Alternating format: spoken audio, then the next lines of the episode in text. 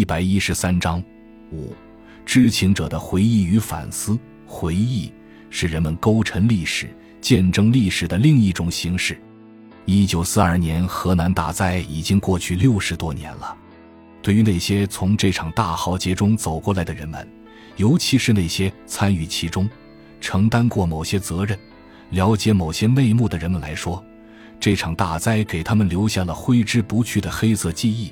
出于良知和探索的驱使，他们为后人留下了对这场大灾的回忆与反思。这些文章使被时代的风沙深深掩盖的河南大灾真相逐渐显露出来，具有独特的价值。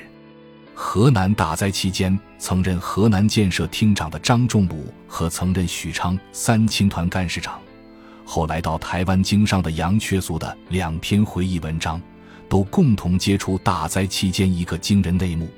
一直到一九四三年春接见白修德时，还对河南大灾佯装不知的蒋介石，其实早在一九四二年八九月份就从军方那里得知河南有灾，他立即意识到这件事情的严重性，亲赴西安，在王曲军校召开了前方军粮会议。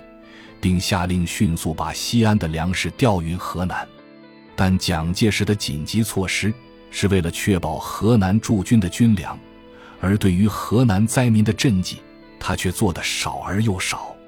由于军粮不可能很快运到，在中枢的授意下，河南驻军和政府官员一面高唱救灾，一面残酷地向灾民征粮。他们救灾是虚，征粮是实。而这正是河南大灾愈演愈烈的深刻原因。在当时的河南，提起郭仲奎这个名字，几乎无人不知。他是国民参政会参政员，嫉恶如仇，正直敢言。在历次参政会上，他都大声疾呼，为灾难深重的河南人民请命。一九四二年十月。在重庆召开的第三届一次国民参政会上，郭仲奎拿出十几种河南灾民所吃的观音土、树皮、草根等，替其陈词，呼吁中央政府对河南减免征粮。一九四三年九月的参政会上，他又提案说，如不及时救灾，河南将会出现不利抗战的危机。果然。在一九四四年春季，日军发动的一号作战中，中国军队一溃千里。由于汤恩伯的部队平时祸害地方，作威作福，在汤部溃逃时，豫西民众出现了反夺国军武器电台的事件。事后，汤恩伯污蔑河南人民都是汉奸，准备实行屠杀。一九四四年九月。郭仲奎从沦陷了的豫西翻山越岭赶到重庆，在第三届三次国民参政会上，以搜集到的大量第一手材料，揭露了汤恩伯部队亲民扰民，以及在日军进犯时临战溃逃的罪行，为河南人民辩污。他的发言引起参政员的公愤，由他领衔，一百零三人联名提交了《申明军令严惩失机将领案》。弹劾汤恩伯，《新华日报》《大公报》等都以显著版面报道了这一消息，在全国引起很大轰动。大灾期间，重庆有个河南同乡会，非常关心水深火热的家乡人民。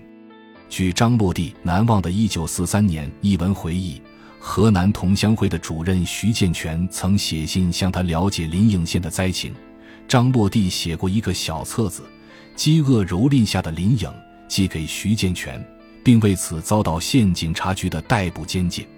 徐建全将这个小册子在重庆的河南同乡会公布后，打算联名呼吁救济救灾。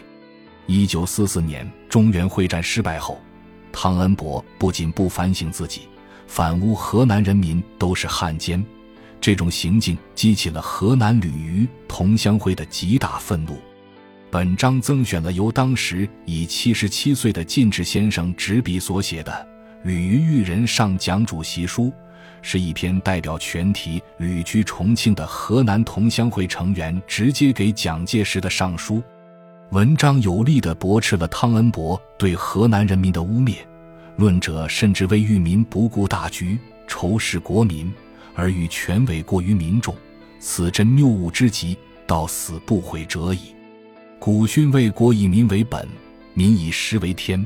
中国三千年之历史，从未有济失民心而不灭亡者。晋之先生是前清进士，老同盟会员，国民政府的外交官员，同时也是著名的文人和书法家。他的这篇文章，用古文写成，气势磅礴，字句铿锵，是一篇难得的讨汤檄文。河南大灾过后。与大灾有关的一系列贪污案纷纷被曝光，最为轰动的是特大平票舞弊案。